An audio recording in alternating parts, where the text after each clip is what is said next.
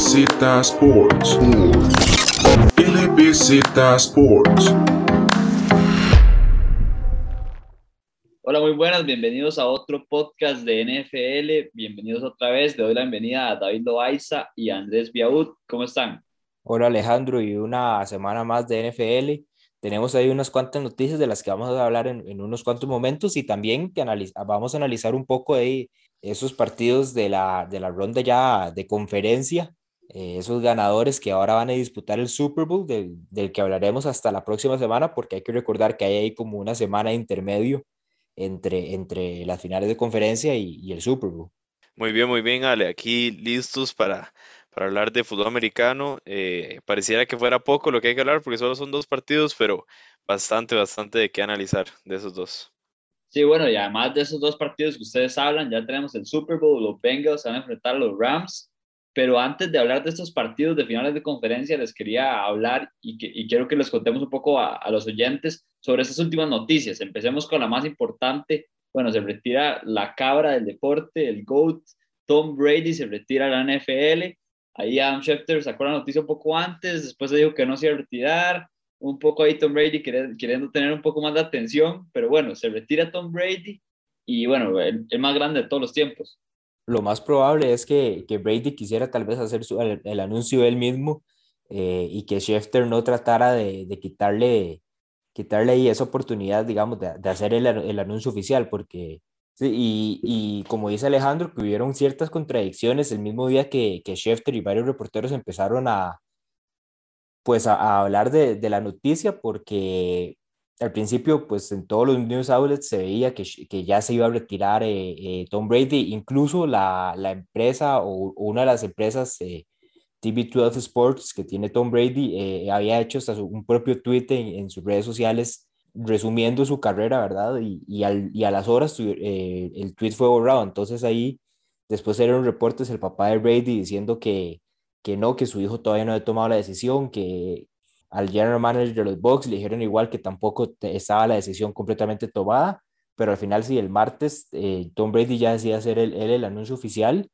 y ahí tal vez tratándole de, de de hacerle una mala pasada a Schefter después de un poco del historial que tiene, que tiene este reportero de ESPN con Brady, pero al final, como dicen ustedes, el, el GOAT se termina retirando y, y el, el, currículum que deja de siete anillos al Super Bowl, selecciones al Pro Bowl, considerado el GOAT definitivo de la NFL, después de 22 años de carrera y siendo escogido fue en la selección 199, de lo que por lo general no se espera mucho y termina saliendo ahí el más grande de todos. Sí, creo que si, si, se tuviera que resumir la carrera de, de Tom Brady en, en, pocas palabras sería la de excelencia, perfección, resiliencia, eh, un, jugador con una, una, ética de trabajo totalmente envidiable, este, de esos pocos deportistas que uno dice que pareciera que estuvieran completamente locos por el deporte, eh, se me viene a la mente nada más como un Kobe Bryant en su manera de, de trabajar pero, pero definitivamente Tom Brady queda arriba, no solo en, en, el fútbol americano, sino en todos los deportes, como uno de los deportistas más exitosos eh, de todos los tiempos. Y, y, es que en un deporte donde es tan difícil quedar campeón por un montón de factores, eh, el hecho de haber quedado siete veces y siendo el líder, eh, Brady, eso creo que no lo vamos a ver nunca más. Sí, Tom Brady que prácticamente que no deja ninguna duda en que es el más grande de, toda la historia. En todos los deportes siempre hay dudas, un debate, pero yo creo que en NFL no, no hay ninguno que se le acerque. Un Tom Brady que gana siete Super Bowls, cambia de equipo después de estar en New England toda la vida, desde que se le criticara y que dijeran que era por Bill, Belichick, se va al equipo de los Bucks y queda campeón en el primer año. Entonces, no hay dudas que es el más grande de la historia y un, un Brady que lo que me gustó mucho es que se fue como con clase, se retiró con clase Vemos que terminó con una temporada anterior que tiene números de MVP prácticamente, líder en yardas, líder en touchdowns, entonces se va por la puerta grande, el más grande, y yo creo que le deja un ejemplo claro a otros quarterbacks, por no decir nombres como un Big Ben, que ya se había un poco acabado en los últimos años, entonces creo que es algo a tomar en cuenta, irse por la puerta grande, cuando uno diría que todavía le quedara más, pero bueno, un Brady que, que deja todo un legado en la historia de la NFL, en el fútbol americano, jugador más influyente de toda la historia claramente, Y bueno, yo creo que no hay debate de, que es el más grande y ahora todos a tratar de perseguirlo, a tratar de alcanzarlo, alguien de acercarse a ese legado que dejó y a esos récords. En logros, Tom Brady también siete Super Bowl ganados, siete MVPs de Super Bowl, tres MVPs de temporada regular, 15 Pro Bowls, tres All Pros. Y no solo eso, sino que también el líder en yardas en toda la historia y el líder en touchdowns en toda la historia, octavo en passer rating. Eh, los números hablan por sí solo y también el hecho de haberlo visto, eh, en mi caso, ver el, la remontada de 28 a 3 contra Atlanta fue impresionante y, Tom Brady siempre en el playoff daba a aparentar que nunca, nunca se daba por muerto. Entonces, creo que somos bendecidos de haber podido ver a alguien como Brady en, su momento y, ojalá este, podamos seguir viendo jugadores así de, de buenos.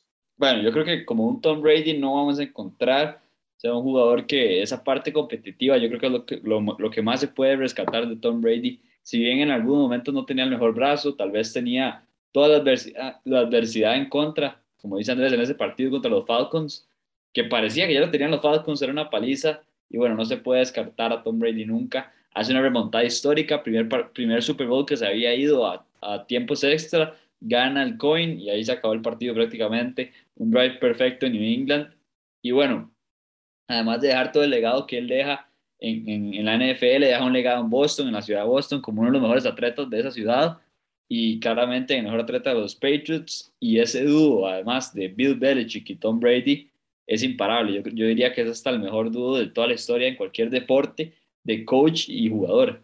Y para los que quisieran tal vez conocer más ahora que, que se retira Tom Brady, eh, que quisieran conocer más de su carrera, pues en, en Man in the Arena, que está en ESPN Plus, un documental que prácticamente lo que hace es eso, resumir toda su carrera en, en 9, 10 episodios, porque incluso el décimo está por salir más bien, eh, que se está planificando en estos momentos y, y, en producción ahorita para salir pronto, y el Talk Rule que va a salir eh, eh, de estos documentales de 30 for 30, que también tiene ESPN sobre ese partido de los playoffs del 2001, en el, de ese enfrentamiento entre los Patriots contra los Raiders entonces, eh, hay un contenido para, para los que quieran eh, saber un poco más de la carrera de Brady y también un jugador que, que como dicen ustedes, marca, marca la época de la NFL. Eh, Brady incluso más títulos que cualquier, solo Brady, Brady, solo tiene más títulos que cualquier otra franquicia en, la, en, la, en, la, en toda la NFL. Fueron 20 años donde incluso hay gente que, que, que divide su, su currículum de esos 20 años le ve hasta en, en, en, en 6 años cada uno o incluso viéndolo de mitad y mitad y, incluso consideran que hasta para entrar a, que para Salud de la Fama Brady tiene hasta más de un, de un currículum que se puede vivir la carrera de él en los primeros 10 años, los segundos 10 años y aún así en ambas ocasiones entra. Entonces un jugador que marca, marca una época en la NFL y que tal vez no, como dice Alejandro, no, no va a haber un próximo, pero ¿quién creen ustedes que, que se le pueda acercar de aquí a, a esos 20, dentro, de unos, dentro de unos años. Mahomes, como, como empezó la carrera, es uno que se espera que, que pueda estar muy cerca de, de, Brady en, en, cuanto a campeonatos y todo. Lo hemos visto con cuatro viajes a las finales de conferencia consecutivos, pero Brady es un legado que va a ser muy difícil de, de, de igualar eh, para, para los que se vienen en, en esa posición del quarterback. Por mi parte, yo diría que el único tiene que ser Patrick Mahomes. Y lo digo porque parece que es el único equipo que va a tener una dinastía o va a estar constantemente llegando estos años. Como dijo Andrés al principio, es uno de los deportes más complicados de seguir ganando tan constantemente.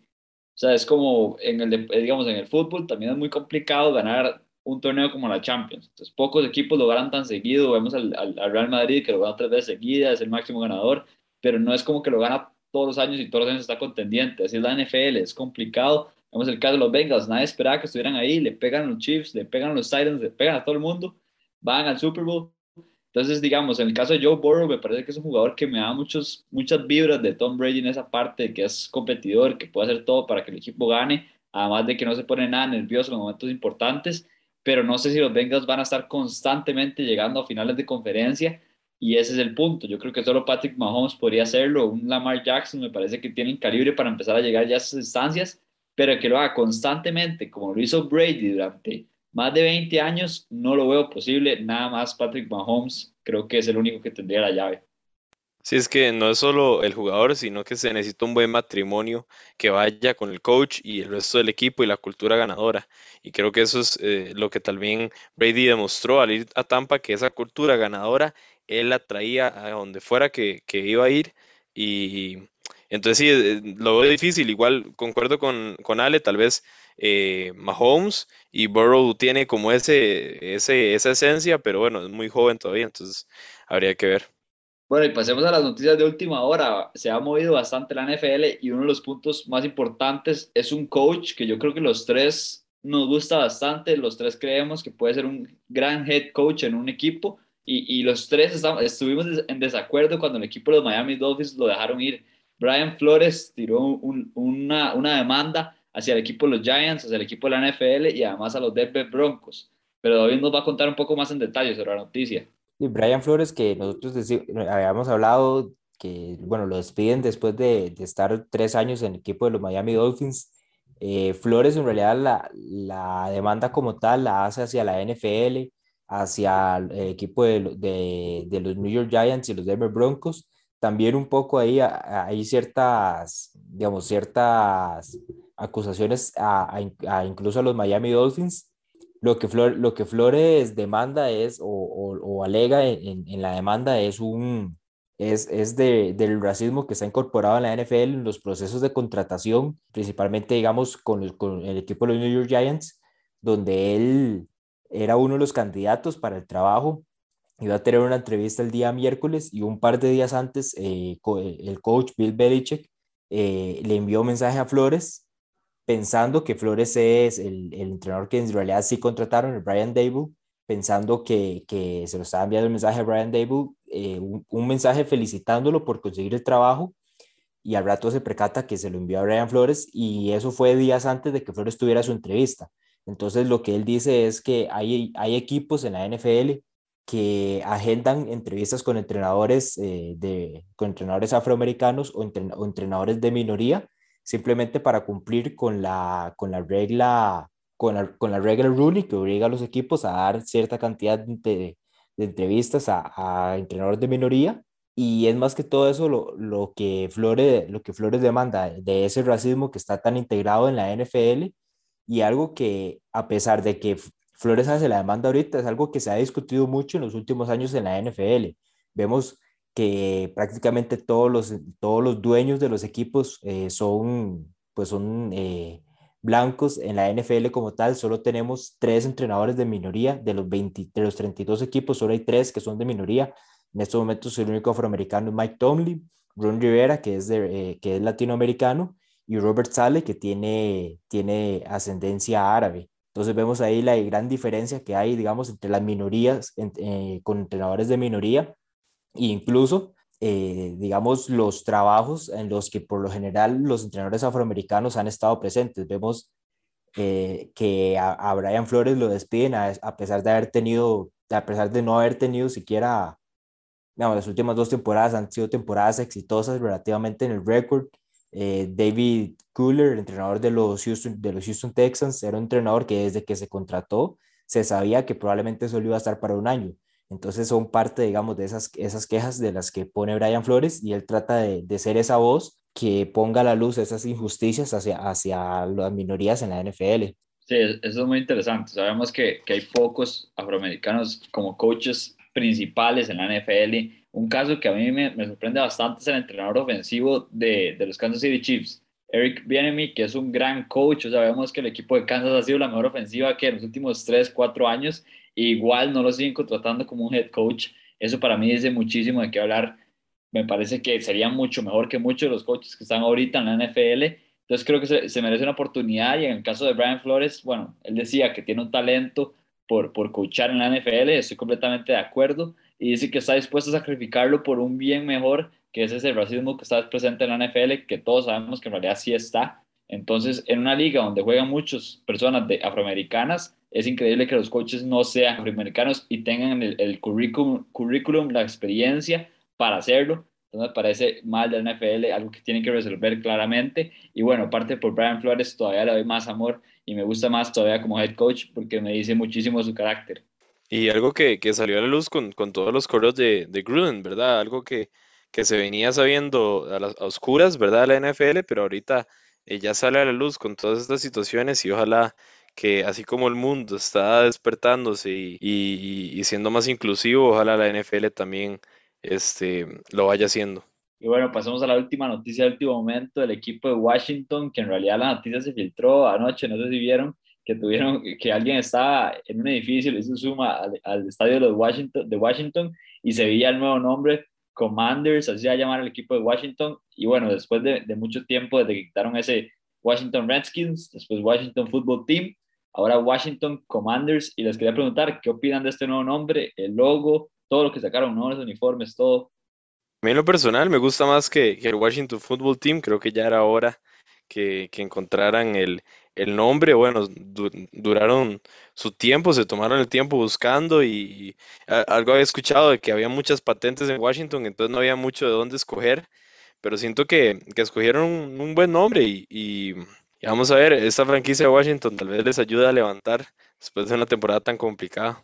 Yo, yo opino igual que, igual que Biaú, tampoco, tampoco me disgusta así el nombre, o sea, en realidad lo veo, lo veo bastante interesante. Lo que trata, lo que siento que trata Washington es que, que al ser el estado, digamos, eh, federal, eh, digamos, con todo el tema del ejército, creo que es lo que, lo que trata, digamos, de, de reconocer un poco en esa parte de este equipo de Washington con este nuevo nombre de los Commanders. Eh, tampoco los uniformes, como en realidad la NFL hace un muy buen trabajo en el tema de los uniformes, siempre son bastante, siempre se ven bastante bien. Y el logo como tal está ahí, digamos, no, no, no, no es un logo que llame mucho la atención, pero por lo menos es un primer paso para este equipo que, como dice Viaud, pues tenían ya, teníamos ya un par de años de nada más decirle el Washington Football Team, entonces por lo menos es un nuevo paso. Y en redes sociales como que a la gente no le ha terminado de gustar mucho el nombre, pero eh, vamos, tal vez con el tiempo la gente ya lo, lo vayan a ir aceptando un poco más. El logo sigue siendo una, como una W, entonces tampoco es como que, haya bien, cambiado mucho. está bien fino el logo, en realidad. Eso fue lo que más me gustó a mí. El nombre no me disgustan eh, para nada, en realidad me gusta. Me gusta más que Redskins, claramente, porque Redskins trae un transformo que no, no es muy positivo para el equipo. Y, y nada más, lo único negativo que diría es como lo que estábamos hablando fuera del podcast antes de ingresar, de que en español va a sonar como comandantes y, no sé qué también parte, pero en inglés claramente suena bastante bien. En español me gusta más comandantes que, que empacadores, la verdad, entonces Como, co- como siempre en inglés todo suena mejor, pero ya eso, es- ya eso, es- ya es una discusión Son para otros gustos. días, sí, son gustos que, que y en tal caso con, con este, digamos, con tema de equipos, con tema de, de, digamos, de los nombres de los equipos y así, en inglés obviamente suena mejor porque están, están diseñados en, en, en ese idioma, ¿verdad? Los, los, la gente que se encargó de, de crear el nombre pensó en, en Washington Commanders y no cómo iba a sonar también después en español o en otros idiomas.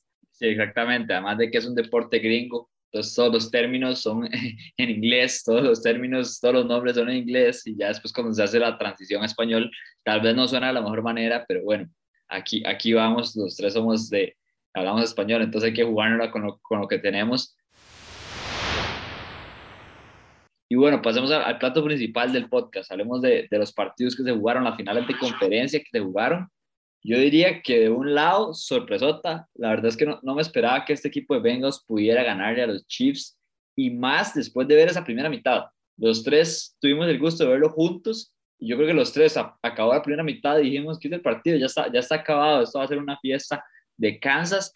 Justo cuando estábamos viendo el partido hablábamos de la jugada clave, que estoy completamente de acuerdo que fue la jugada clave cuarta oportunidad, quedaban menos de, creo que eran como menos de 20 segundos, 10 segundos. El equipo de Kansas está en, en, zona de field goal, en zona para anotar, en realidad, a 5, 10 yardas de la zona de anotación. Toma la decisión de hacer una jugada con, con, con Tyreek Hill corriendo y no se le da. Lo, lo taclea el equipo de, de, los Bengals y después de eso acaba el tiempo de, de la primera mitad.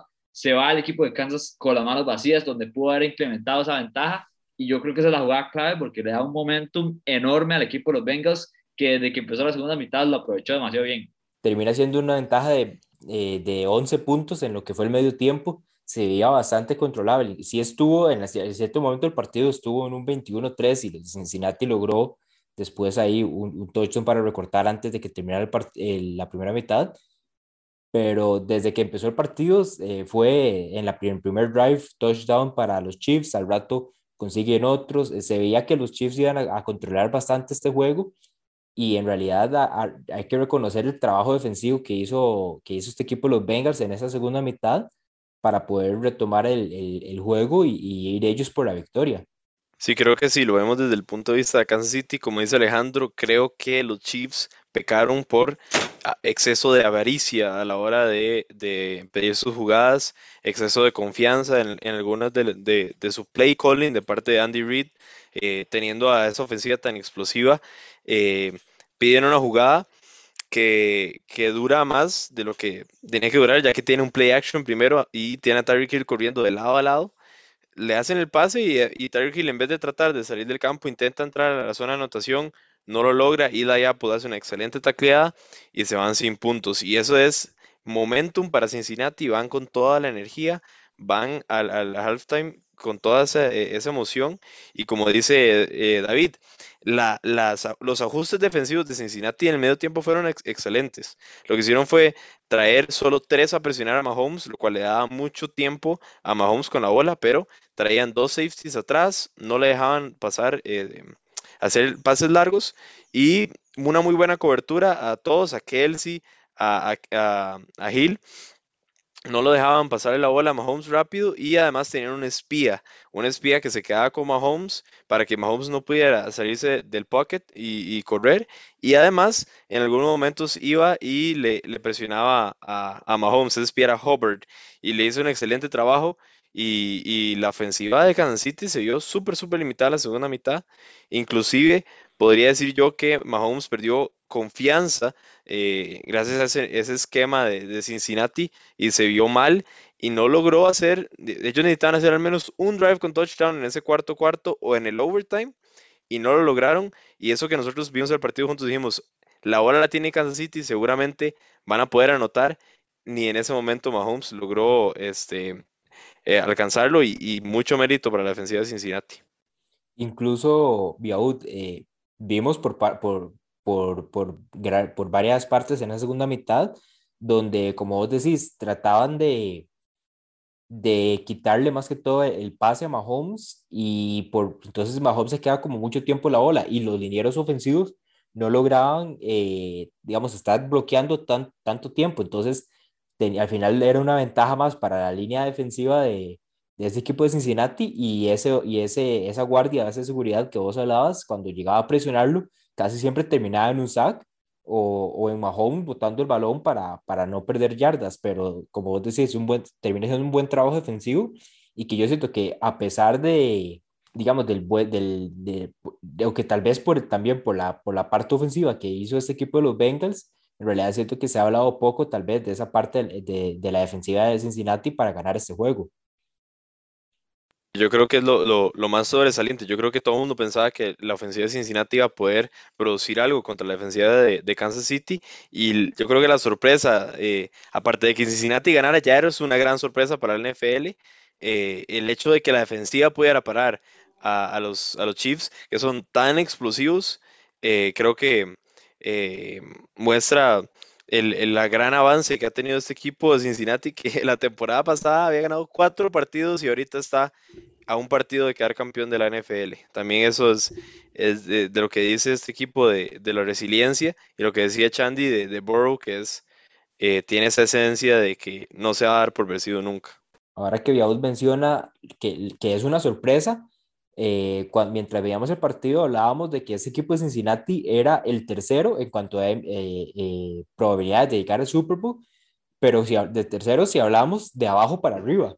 Era uno de los equipos con la, con la peor probabilidades para ir al Super Bowl en términos de, la, de las casas de apuestas. Hablábamos de que, de que estaban en más 15 mil. Entonces era, era bastante amplio la, digamos, ese, ese margen y que, y que poco a poco a lo largo de la temporada se fue actualizando y, y conforme los Bengals, como decimos, fueron también, eh, fueron también ahí este, recupera, eh, mejorando en, en, la cancha y ahorita pues llegando al Super Bowl y tal vez no como favoritos, pero con buenas posibilidades de ganarlo. Sí, un equipo de los Bengals que vemos que en el tercer cuarto blanquearon al equipo de Kansas City 11 a 0 Además de ese otro punto que me parece importante resaltar es que el equipo de Kansas no le pudo llegar a Joe Burrow. Yo creía que iba a ser una fiesta ahí de, de Melvin Ingram y de Chris Jones, pero bueno, nada más Ingram fue el único que lo pudo saquear una vez. Eso fue todo lo que, lo que sufrió Joe Burrow en, en el partido y en realidad Patrick Mahomes fue saqueado más veces, fue hasta que cuatro veces saqueado. Entonces vemos que el, que el, equipo de los Bengals cambia completamente. Yo diría que hay dos partidos, la primera mitad es un partido y la segunda mitad es otro partido completamente diferente. Y además de eso, hay que, voy a empezar a criticar al equipo de Kansas. Primero que nada, en el cierre del partido no me gustó para nada la, las decisiones que tomó Patrick Mahomes. Vemos jugadas donde estaba en field goal range y quería alargar mucho la jugada, lo terminaban saqueando, termina siendo un fumble que casi pierde el partido. No, casi que no fue necesario ir, ir a overtime en esa jugada pero un equipo, un, jugador en Patrick Mahomes, que es uno de los mejores de la liga, no puede deshacerse de la hora, no entiendo por qué no la tiraba afuera, si, si no veía una jugada clara, la podía tirar afuera, parar el reloj y podía tener otro chance para anotar, pero bueno, Patrick Mahomes no tomó las mejores decisiones y además de eso, dejó su arma más importante de lado en los, en los momentos más importantes. No buscó nunca a Travis Kelsey, buscó a Tyreek Hill en ese drive en overtime. Tiró esa bomba que trató de tirar con doble cobertura, sin sentido esa jugada, es una tercera oportunidad, puedes buscar a tu hombre grande, a tu tight end por medio de la cancha y lo pudo haber hecho muchas veces, no me gustó que no targeteara a, a, Travis Kelce en ese, en ese, final de partido. Y, y, le doy mucho, mucho la culpa a Patrick Mahomes, que, que para mí tenía que haber sacado este partido, pocas veces se ve Patrick Mahomes así de, de poco preciso y así de nervioso, se veía como que quería hacer todo. Y eso es lo que decíamos a principio de temporada, que no le estaba saliendo. Cuando trataba de hacer todo, tenía que basarse un poquito más en las jugadas simples, que eso fue lo que hizo contra el equipo de Búfalo, mezclar jugadas explosivas con jugadas simples, y esa era la solución. Aquí yo creo que el momento más importante tenía que ir con su válvula de escape, con su jugador seguro, que es Travis Kelsey, y bueno, no lo hizo y le salió muy caro al equipo de Kansas. Incluso en esa, en esa jugada, esa intercepción en tiempo extra, bueno, cuando se, cuando se van a tiempo extra, en el momento en el, momento en el que hacen el, el Toincos, vemos, eh, vemos que, que, al final termina ganando Kansas y nosotros ya estábamos, dice, Kansas va a ir a, al Super Bowl. O sea, habíamos, eh, la semana pasada hablábamos, digamos, de lo de las reglas. Josh Allen tuitea, tuitea pone un hace un post en Twitter donde lo único que pone es eh, la palabra pain debido a lo que pasó en la ronda divisional. Y vemos entonces que que prácticamente todos teníamos ya Kansas en el Super Bowl, momento, solo, con solo el hecho de que ganaran eh, el, el, el, Cointos. Y al final esa intercepción que termina siendo un gran trabajo del, del primer, del, del, primero de los defensas, que logra palmotear ahí el balón, y el segundo, de, de el segundo defensor de Cincinnati que se encargó de, de agarrar, el, el, agarrar el balón para completar la intercepción. Sí, una jugada excelente de, de, la defensiva. De hecho, yo lo estaba viendo en, en Baldy Breakdowns de, del canal del NFL, hace un gran trabajo eh, analizando las jugadas. Y es que el, el, defensor de Cincinnati estaba el safety, que le tocaba ir a, cubrir a, Hill, y el, defensor de Cincinnati hizo como un, un disguise de, de, de donde iba a ir. Entonces Mahomes se confunde, piensa que ese jugador ya no va a poder alcanzar a Hill y hace un excelente trabajo en el momento donde Mahomes suelta el pase, alcanza a Hill, logra llegar, manotear la bola y le cae la intercepción. Entonces, una, una excelente jugada aparte de la, defensiva de Cincinnati. Como dice Chandy, eh, Mahomes perdió confianza y, y pecaron por, por, avaricia las dos. Eh, eh, no sé cómo se pueden hacer esas dos cosas a la misma vez, pero el equipo de Kansas City, eh, bueno, en especial Mahomes, fue perdiendo confianza a las cosas que no le iban saliendo y, y el play calling fue este, como, dicen, como decimos aquí en Costa Rica, un poco muy juega vivo en el hecho de que se creen la mejor ofensiva y creen que pueden hacer todo. Y, y, creo que este es como, en cierta forma, siento que es un final concreto para lo que Kansas City fue mostrando en toda la temporada, que estuvo eh, varios errores y, tuvo altos y bajos a lo largo de la temporada. Y creo que eso al final le, les pasa factura. Y, y, les tengo, y les tengo un par de datos porque no hemos hablado del rookie Ivan McPherson. El, de nuevo, nuevamente salió con cuatro, con cuatro goles de campo en este partido y hay un par de datos que, que se los voy a decir, pero quiero que ustedes me, que, que ustedes saber un poco de trivia si, si me logran reconocer al otro, al otro kicker. Vemos primero que, que McPherson eh, tuvo cuatro goles de campo en cada uno de los partidos, tiene lleva un total de dos en estos momentos, que empata a, a este kicker para la mayor cantidad eh, de goles de campos anotados en una sola postemporada eh, en toda la era del Super Bowl. Y eh, como, como pateador rookie, McPherson superó a otro kicker eh, en, en, la mayor cantidad de goles de campos anotados en una, en una postemporada como, como rookie. Entonces quiero ver si, si logran reconocer a, a, los, a los pateadores, porque ambos incluso fueron compañeros de Tom Brady en New England. Fueron en, en dos etapas diferentes, pero ambos fueron compañeros. Entonces quiero ver si, si me logran reconocer cuál es cuál.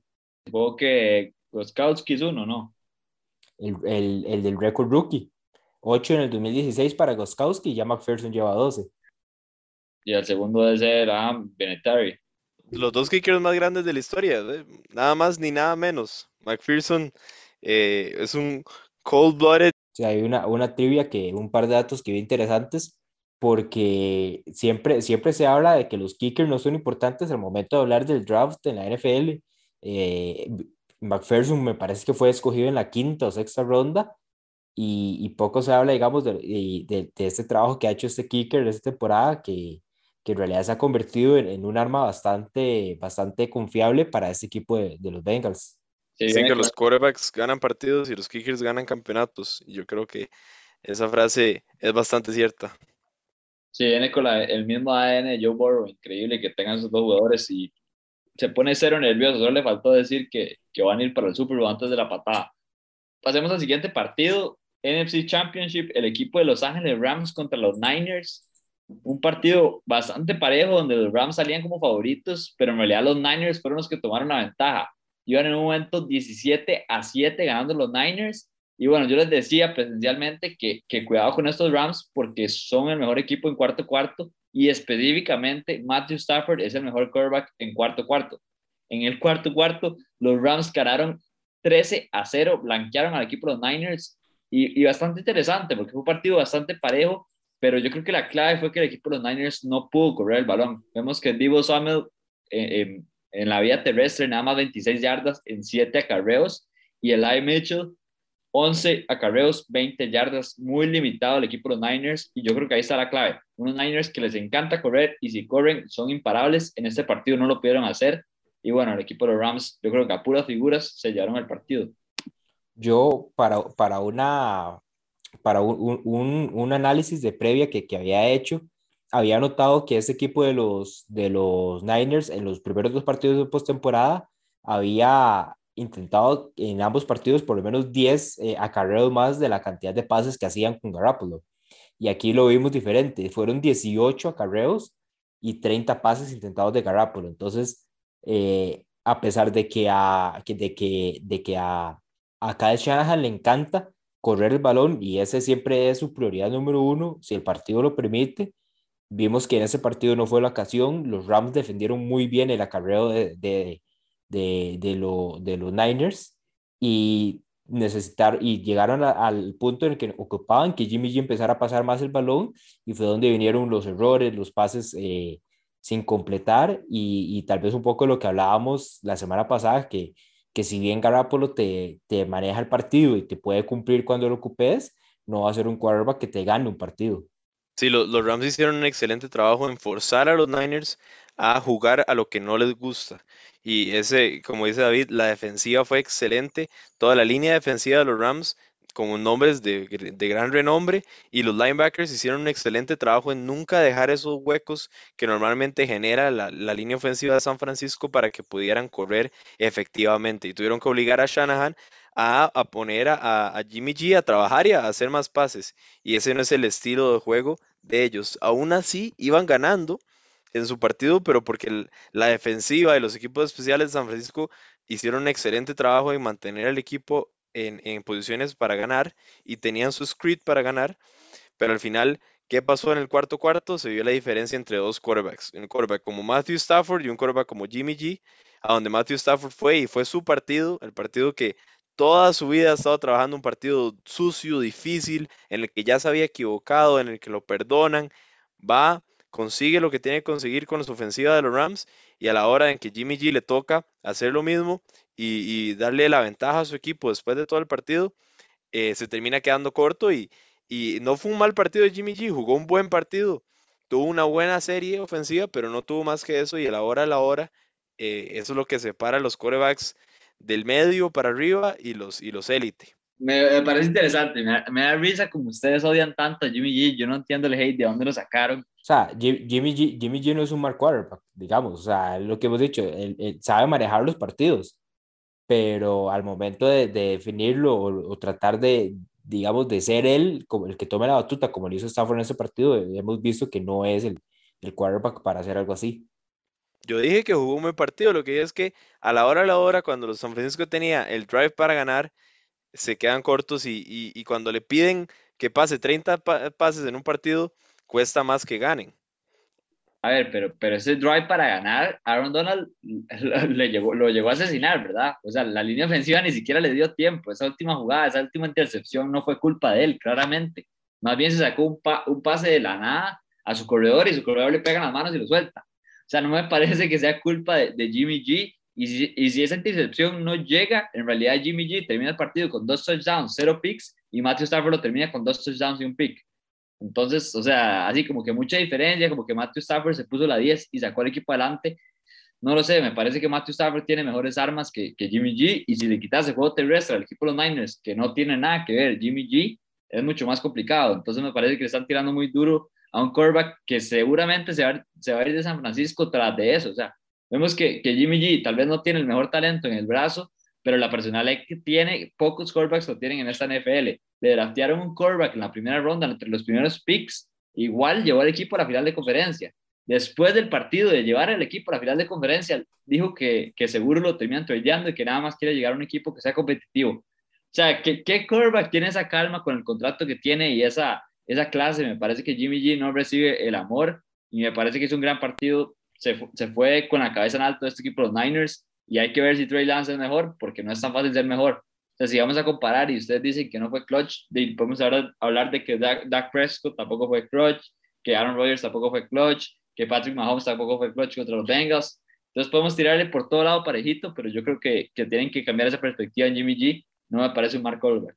Sí, yo, yo estoy de acuerdo en que no es un mal quarterback y eh, tal vez lo, que se le reclama eh, o, o, por qué ¿por qué los San Francisco 49ers quieren ya este, buscar otro quarterback y ya no seguir con Jimmy G? Sino es porque no, e, no es lo suficiente para, para poder quedar campeón.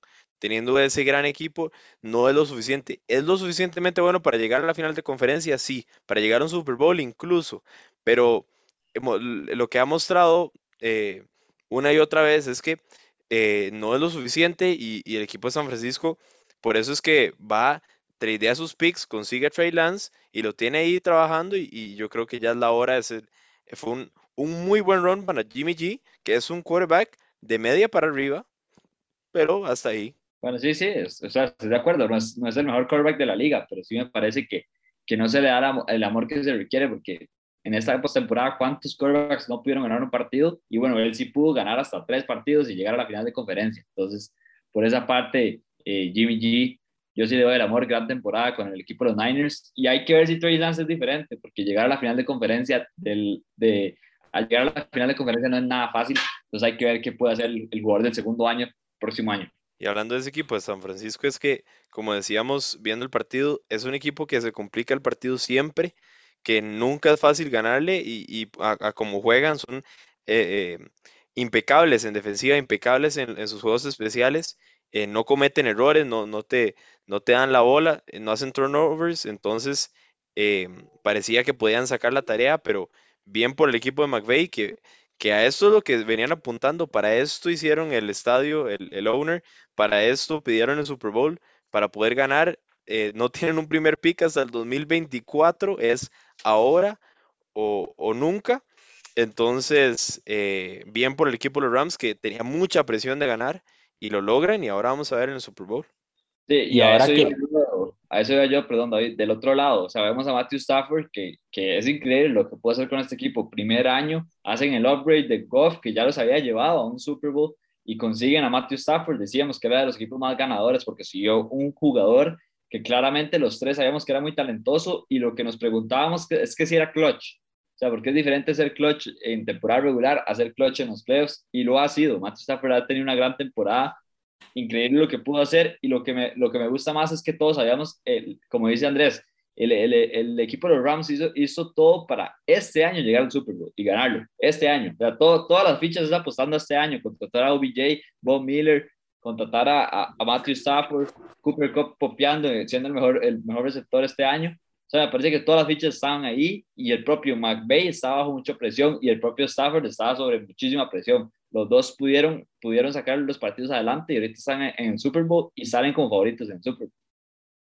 Y algo importante que dice Yaud es que, que los Niners te hacen un juego impecable en, en defensa y, y, y, en la parte de, de, equipos especiales que tratan de minimizar lo más que se pueda los, los errores y más bien para los Rams era algo muy importante no cometer errores ante este equipo de, de San Francisco porque hemos visto eh, lo, lo, que pasa con, con, con este, este, equipo de los Niners. Green Bay, eh, el, equipo de los Packers ahí con, con esa, ese, ese, ese punt que les bloquearon para volverlo en un touchdown, los equipos de los Cowboys que, que tuvieron varios errores a lo largo del, del partido y a pesar y, y, en esta ocasión a pesar de que incluso los, los Rams también tuvieron incluso Viaud eh, los iba contando cuarto a cuarto iba, iba, iba anotando cuáles iban haciendo esos errores aún así logran la victoria para, para llegar a ese Super porque como dicen ustedes es, es este o es este o, o, no lo volvemos a ver en un buen rato. Bueno y ojo, ojo o antes de que pase, ¿verdad? Que hubo una jugada clave. El defensivo de, de, los Niners tuvo la bola solo en las manos para interceptar el pase y que se acabara el partido. Entonces, así de parejo fue este partido y, esos detalles que, que está resaltando Andrés durante toda la transmisión, esos son los más importantes. Creo que ahí los Rams tienen que darle mucho ojo porque no sé si los Bengals podrían perdonar esas cosas.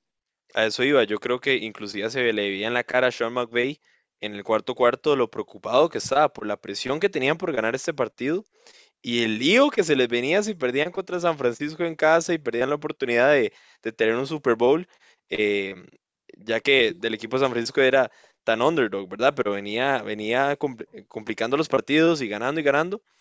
Este, San Francisco estuvo muy cerca de ganar el partido. Yo creo que volviendo un poco al por qué mueven a Jimmy G, es que San Francisco está tan, tan cerca que van a buscar cualquier lugar en donde mejorar para poder llegar a ese nivel de campeonato y, y, por eso es que tal vez este, creen que Trey Lance puede ser que les dé ese edge para que puedan llegar al Super Bowl la siguiente temporada o la siguiente después de esta.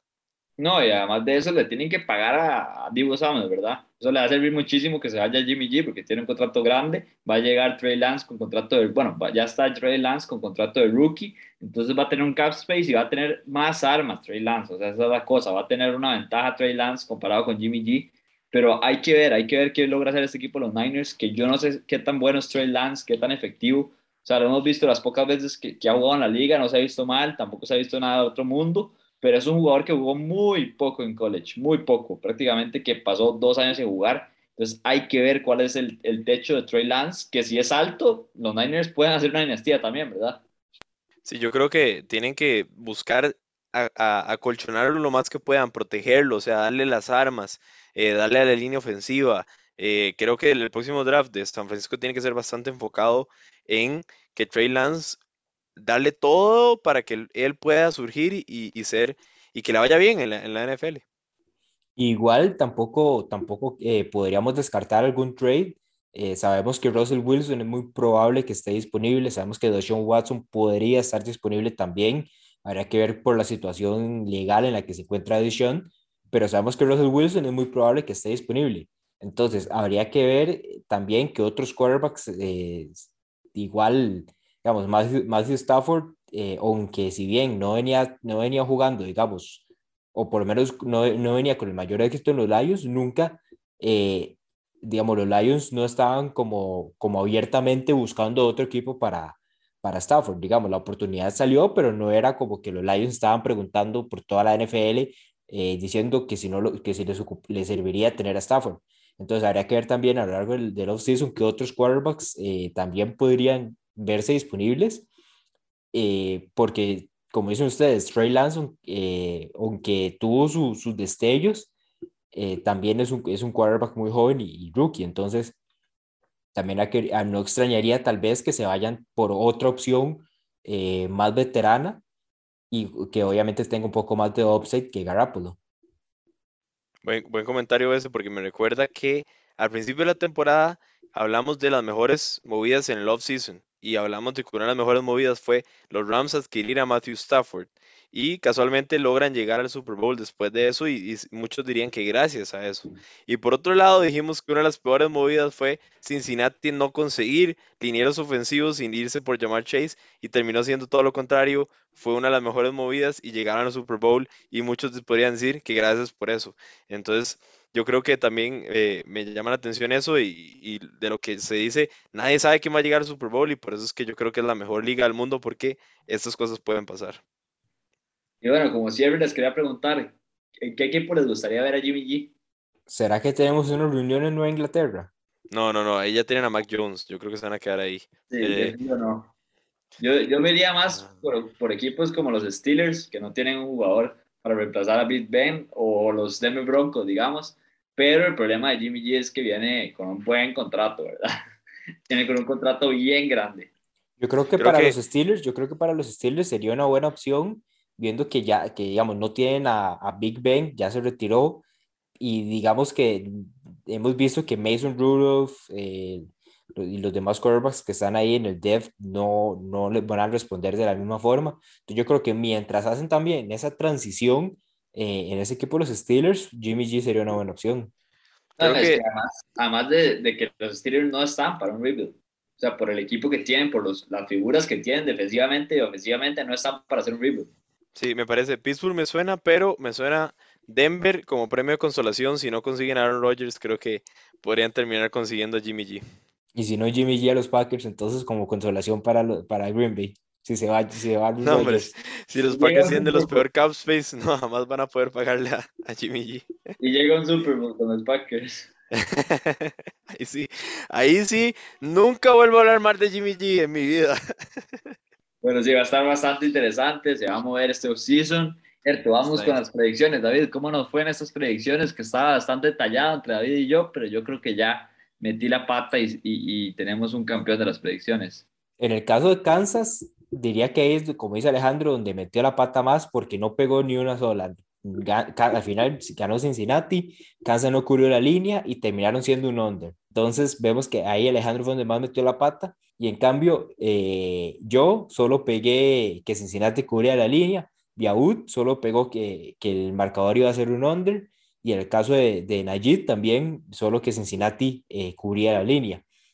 Y por, y por otro lado, en el equipo de Ram Niners, todos salimos eh, de los tres puntos posibles, todos salimos con dos. Para, para para mí, los Rams no cubrieron la línea, y, para, y en el caso de Chandy, pues los Niners no ganaron. Entonces, de momento, ahorita la ventaja es de cinco puntos bueno, y con esto llegamos al cierre de nuestro podcast. Muchas gracias por escucharnos. Les recuerdo seguirnos en redes sociales como LZ Sports, Facebook, Instagram y Twitter. Les recuerdo que la próxima semana vamos a tener la previa para el Super Bowl Bengals Rams. Muchas gracias David y muchas gracias Andrés y nos vemos la próxima semana.